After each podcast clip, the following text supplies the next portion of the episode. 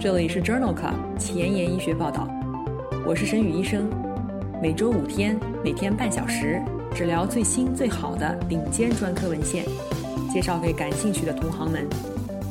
Journal Club 是双周刊，分十个专科话题，这一周五天分别是心脏血管星期一、呼吸重症星期二、消化肝胆星期三、神内脑外星期四和内分泌代谢星期五。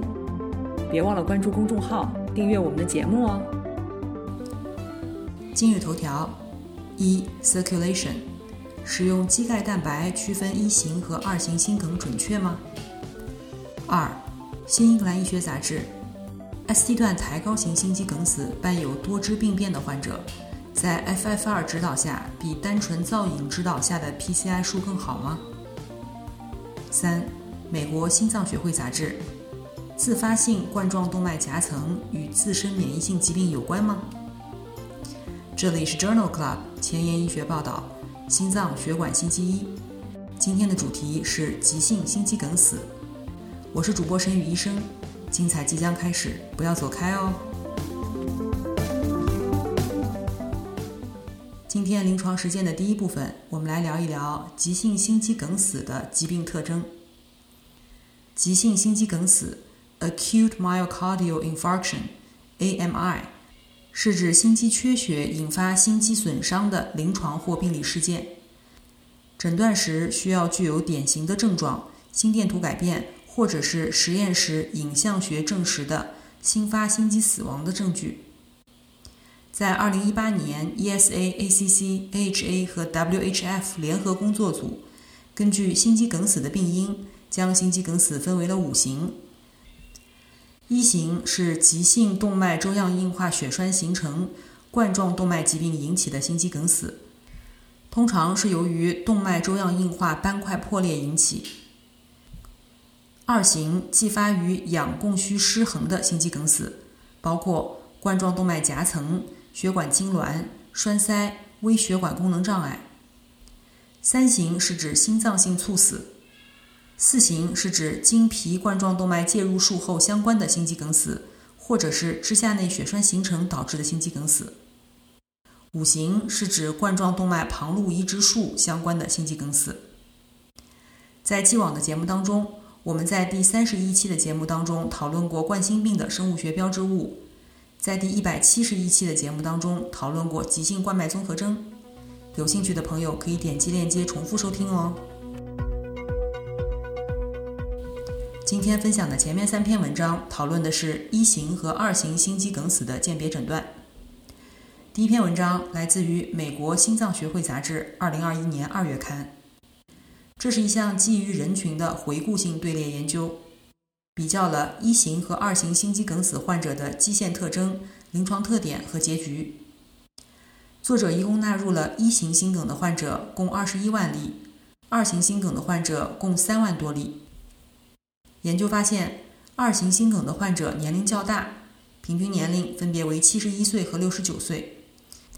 女性的比例更高，分别为百分之四十七和百分之四十。心衰的患病率更高，分别为百分之二十八和百分之十。肾脏疾病和房颤的患病率更高。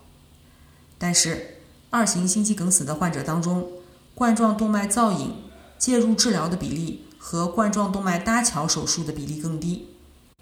从临床结局方面看，二型心肌梗死患者的住院死亡风险更低，风险降低近百分之四十。三十天的心肌梗死再入院的风险更低，风险降低百分之五十。三十天以后的全因以及心衰再入院风险没有差异。因此，这项全国性的再入院数据库研究认为，与一型心肌梗死相比。二型心肌梗死的患者具有独特的心血管疾病特征和预后。今天分享的第二篇文章，同样也是来自于美国心脏学会杂志，二零二一年八月刊。这项前瞻性的对照研究，目的是调查二十九个生物学标志物在急诊室鉴别一型和二型心肌梗死的意义。作者一共招募了七百多例急诊室疑似心梗的患者。平均年龄六十四岁，其中有一百零七例被诊断为一型心肌梗死，三十一例被诊断为二型心肌梗死，二百多例被诊断为心肌损伤。在多变量的模型当中，有四个生物学标志物可以用于鉴别一型和二型心肌梗死，这其中包括载脂蛋白 A2、NT-proBNP、核肽素和高敏肌钙蛋白 I。模型的内部验证显示，曲线下面积为零点八二。研究同时发现了六个生物标志物，可以用于区分心肌梗死和心肌损伤。这六个生物学标志物分别是脂联素、NT-proBNP、肺和激活调节趋化因子、转甲状腺素、核肽素和高敏肌钙蛋白 I。内部验证下的曲线面积为零点八四。这项研究确定了四个用于鉴别一型和二型心肌梗死的指标，和六个用于鉴别心肌梗死和心肌损伤的指标。关于一型和二型心梗鉴别诊断的第三篇文章是发表在《Circulation》杂志二零二一年八月刊上。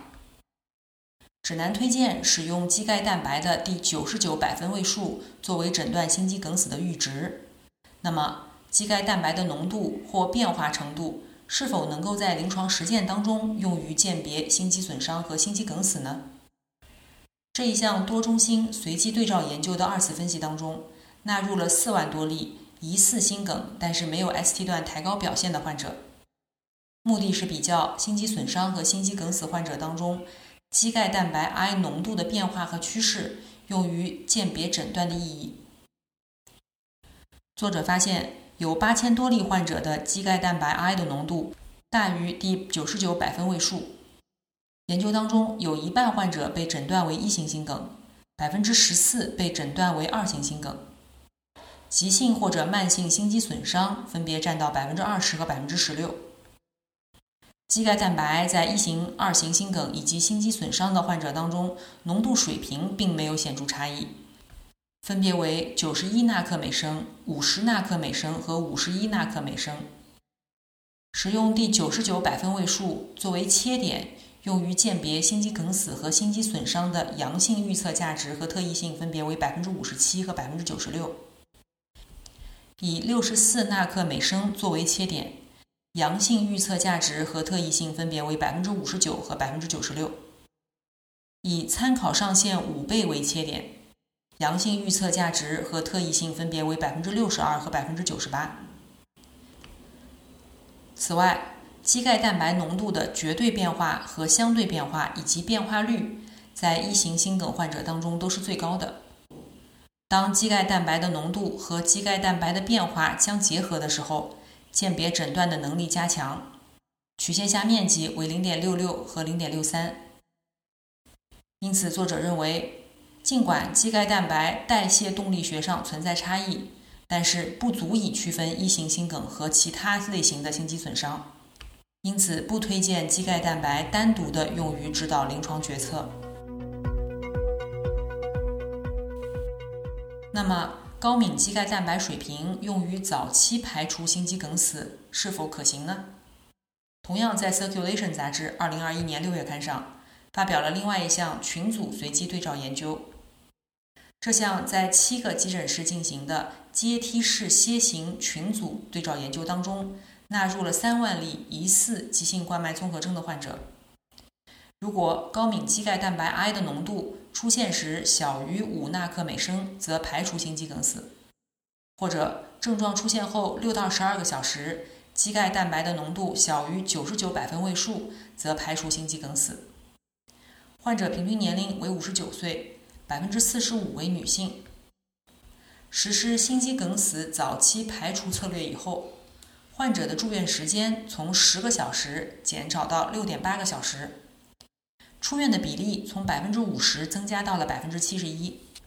随访三十天，早期排除策略实施前后，心肌梗死和心脏性死亡的患者比例没有显著增加，分别为百分之零点四和百分之零点三。随访一年以后，早期排除策略实施前后，心肌梗死和心脏性死亡的患者比例也没有统计学差异，分别为百分之二点七和百分之一点八。住院复诊或者是全因死亡风险也没有差异。因此，作者认为心肌梗死早期排除途径可以缩短住院时间。研究随访了一年，验证了该策略的安全性。因此，作者认为这一策略有利于患者的安全和医院管理。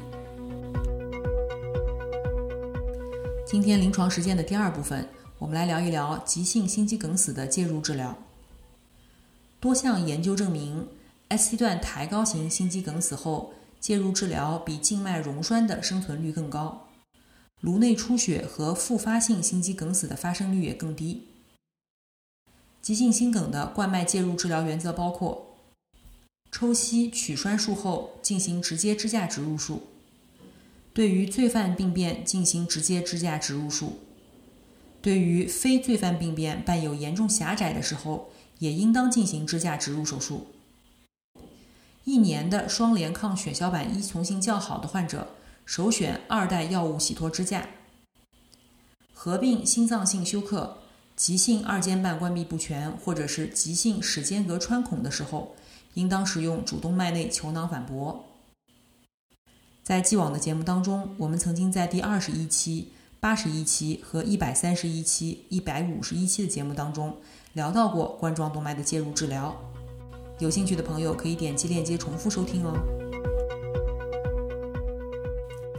在《新英格兰医学杂志》二零二一年五月刊上发表了一项 Flower MI 研究，讨论了 S 段抬高型心梗伴有多支病变的患者，应当是在 FFR 指导下。还是在单纯造影指导下进行支架手术呢？这项研究发表在二零二一年五月刊上。在伴有多支血管病变的 ST 段抬高型心肌梗死的患者当中，介入治疗非犯罪病变，也就是完全血运重建，优于单独治疗犯罪病变。这项研究的目的是评价在此类患者当中，血流储备分数指导下的完全血运重建。是否优于单纯血管造影指导下的介入手术？这是一项多中心的研究，随机分配了一千一百例 ST 段抬高型心梗合并多支病变的患者。这些患者成功的接受了梗死相关血管的介入治疗，并且接受了血流储备分数指导下或者是单纯造影指导下的完全血运重建。这两组患者的平均植入支架的个数分别为1.01个和1.5个。随访一年，两组的全因死亡、心梗或者紧急血运重建的复合终点事件发生率相似，分别为5.5%和4.2%。血流储备分数指导组有九例患者死亡，单纯造影组有十例患者死亡。两组分别出现了18例和10例心肌梗死。以及十五例和十一例紧急血运重建。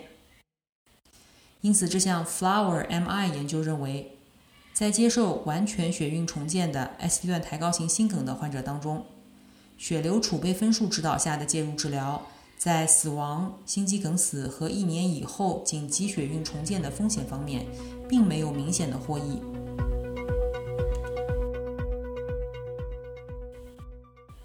在美国心脏学会杂志二零二一年三月刊上，发表了另外一项 Exam 研究的十年随访结果。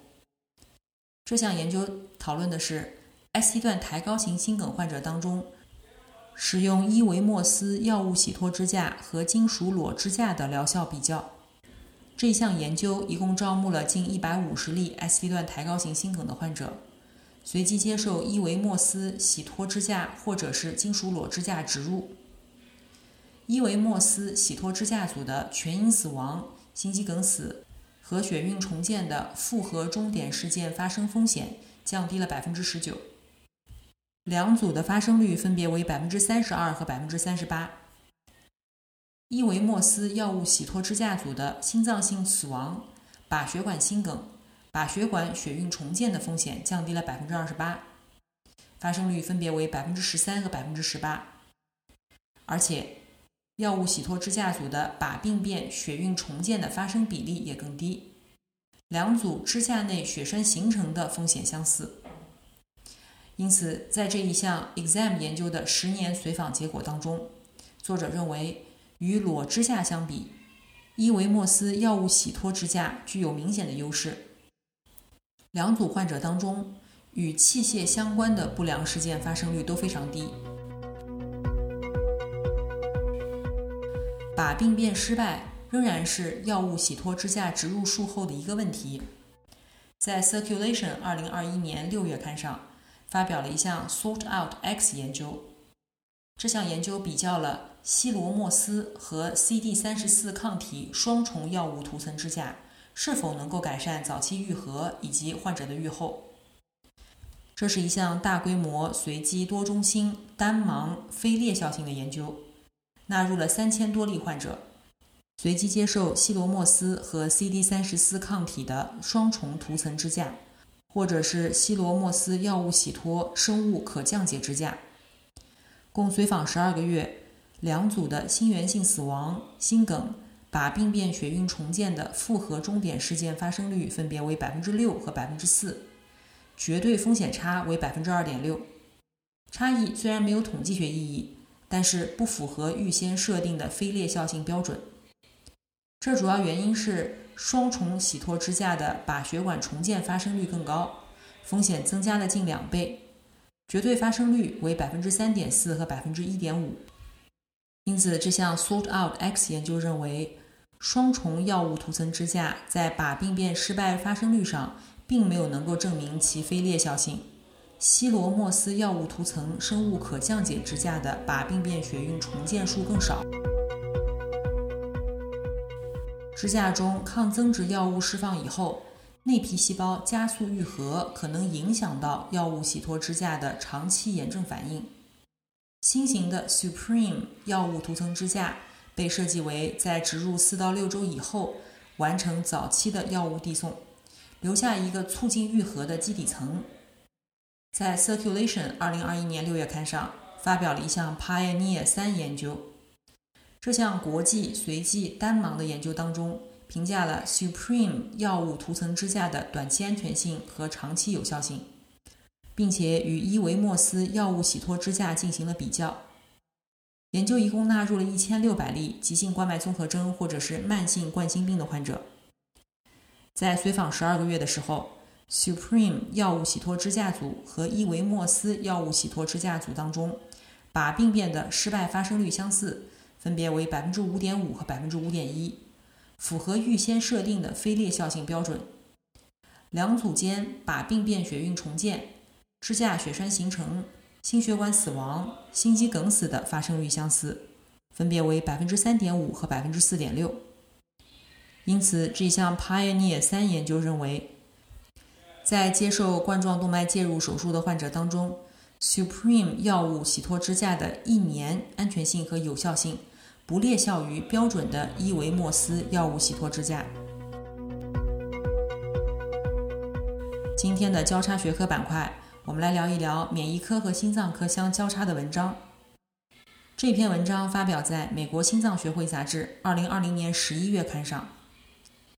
约有百分之二到百分之四的急性冠脉综合征是由于自发性冠状动脉夹层引起的 （spontaneous coronary artery dissection，SCAD），并且有研究认为自发性冠状动脉夹层与自身免疫性疾病相关。这一项以人群为基础的研究讨论了自发性冠状动脉夹层与自身免疫性疾病发生以及复发的相关性。该研究一共确定了一百多例自发性冠状动脉夹层的患者，这些患者百分之九十为女性，平均年龄五十一岁。在自发性冠状动脉夹层的患者当中，自身免疫病的发病率仅为百分之十一，与对照组当中百分之十二的发生率并没有区别。即使经过多因素的调整，自身免疫性疾病也与自发性冠状动脉夹层无关。自发性冠状动脉夹层患者当中，纤维肌肉发育不良以及高血压的发生率更高。对照组中，糖尿病和吸烟的患者比例更高。因此，这一项以人群为基础的研究认为，自发性冠状动脉夹层的发病机制是非炎症性的。基于自发性冠状动脉夹层的诊断去筛查自身免疫性疾病是没有必要的。今天前沿医学板块，我们来聊一聊过早绝经、克隆性造血与冠心病发生的关系。这项基础研究发表在《Circulation》杂志2021年2月刊上。意义未明的克隆性造血是一种年龄相关的造血细胞扩增，具有可导致白血病的基因突变，但是没有合并恶性肿瘤。这种病理性造血。与动脉粥样硬化快速进展有关，而过早绝经是女性心血管疾病的独立危险因素。这项研究讨论了过早绝经是否与意义未明的克隆性造血相关。在研究当中，过早绝经定义为四十岁之前自然或者手术绝经，因此样本中近两万例绝经妇女，有四百多例为自然过早绝经。有八百多例为手术导致的过早绝经。跨队列研究显示，过早绝经的女性当中，意义未明的克隆性造血的发生率为百分之八点八，显著高于正常绝经女性当中的百分之五点五的发生率。经过多变量调整以后，过早绝经与克隆性造血独立相关，尤其是自然过早绝经。在基因特异性分析当中，只有 DNMT3A 基因突变引起的克隆性造血与过早绝经显著相关，而且绝经女性当中克隆性造血与冠心病发生独立相关。因此，这项基础研究认为，过早绝经，特别是自然过早绝经，与绝经后女性的克隆性造血独立相关。自然的过早绝经可能是发生克隆性造血以及冠心病的危险信号。今天的节目就聊到这里。如果你真心喜欢我的节目，不用给我点赞，现在就去转发分享吧，和我一起把最新最好的临床研究分享给需要的朋友。明天是呼吸重症星期二，精彩继续，不见不散哦。